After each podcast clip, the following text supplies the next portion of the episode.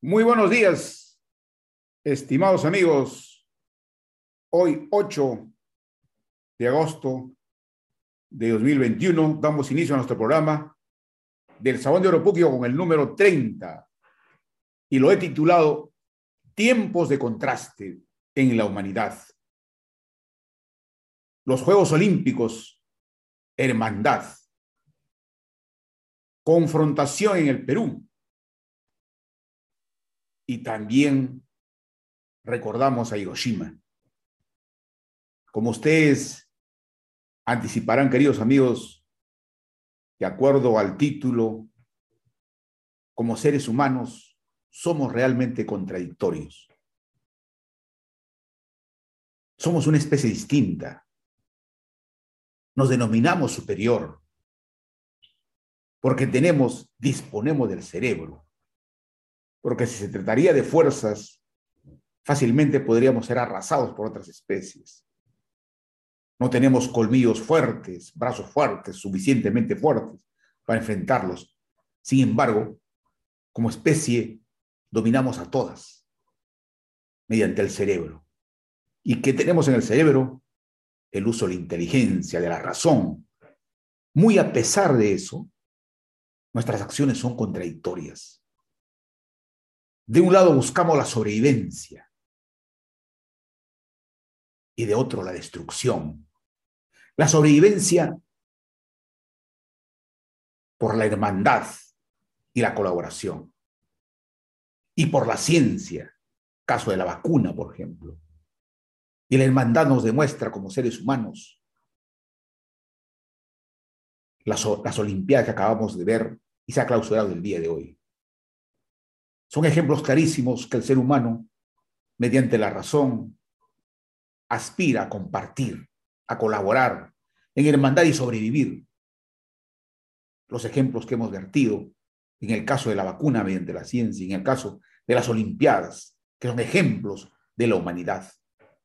Pero también mediante esa misma razón nos conducimos a la destrucción, a la autodestrucción de nuestra especie. Y es aquí cuando recuerdo a Hiroshima y Nagasaki, dos bombas que mataron en total casi como a 250 mil habitantes en la Tercera Guerra Mundial y que fue lanzada el 6 de agosto de 1945 y el 9 de agosto de 1945, mediante la inteligencia también humana, la razón humana, pero llevada a la destrucción, a la guerra. Y esa guerra que provocó la muerte es un ejemplo de que nuestra especie se puede autodestruir o llevar a la destrucción. Mediante nuestra razón tenemos esos dos caras de una misma medalla. La sobrevivencia como un acto positivo, la destrucción como un acto negativo. Pero esa misma destrucción estamos palpándola ahora cuando vemos que el mundo se contamina mediante la injerencia del CO2 y se provocan los cambios ambientales, los cambios climáticos con la destrucción de la tierra. Y pero también hay otro acto de destrucción que estamos observando nosotros como Perú, la confrontación de partidos políticos que conducen a ese mismo acto de autodestrucción, provocando más hambre, más discriminación, el uso del poder avasallador para el desmedro de otros. Eso es lo que estamos observando. ¿Cómo lo explicamos? ¿Cómo quisiéramos responder a aquella pregunta que caracteriza a nuestra especie? Somos capaces de amarnos, pero también somos capaces de destruirnos. ¿Por qué? De un lado queremos, de un lado expresamos el amor buscando la sobrevivencia, la sobrevivencia compartida es el aspecto positivo.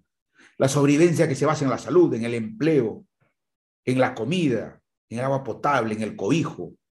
Esos son nuestros actos positivos que deberíamos sustentarlas para amarnos. En esa conspiran. Es una lucha tal vez que no nos damos cuenta, pero la usamos casi de manera ciega cuando confrontamos a los individuos.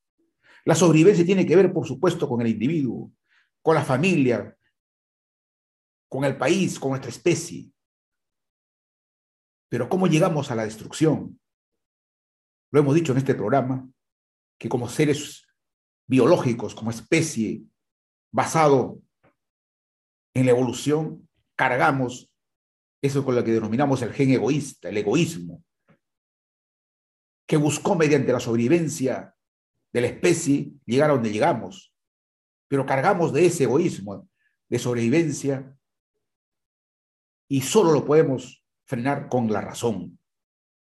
El egoísmo caracteriza nuestro carácter animal, nuestro gen instintivo de sobrevivencia. Pero la razón nos dice que no la debemos emplear en desmedro del otro. Y entonces, para amarnos y no destruirnos, tenemos que comprender lo siguiente, a modo de enseñanza y para finalizar nuestro programa. Estamos atravesando estos momentos de la humanidad que nos da en nuestra cara el aspecto negativo de la autodestrucción, del clima, de la autodestrucción que queremos darnos a nivel de peruanos, pero también nos damos el ejemplo positivo del ser humano mediante los Juegos Olímpicos. Entonces tenemos que reconocer primero que tenemos debilidades que son consustanciales con el ser humano, con nuestra especie humana, y que es el egoísmo. El egoísmo nos ha permitido, vía la selección natural, que la especie humana supere a las otras. Pero con la razón la frenamos y no somos lobo del hombre. Mediante el uso de la razón, entonces, está nuestra potencialidad. Nuestra debilidad es el egoísmo, pero nuestra potencialidad es la razón. Y la razón vista con aspecto positivo es la colaboración.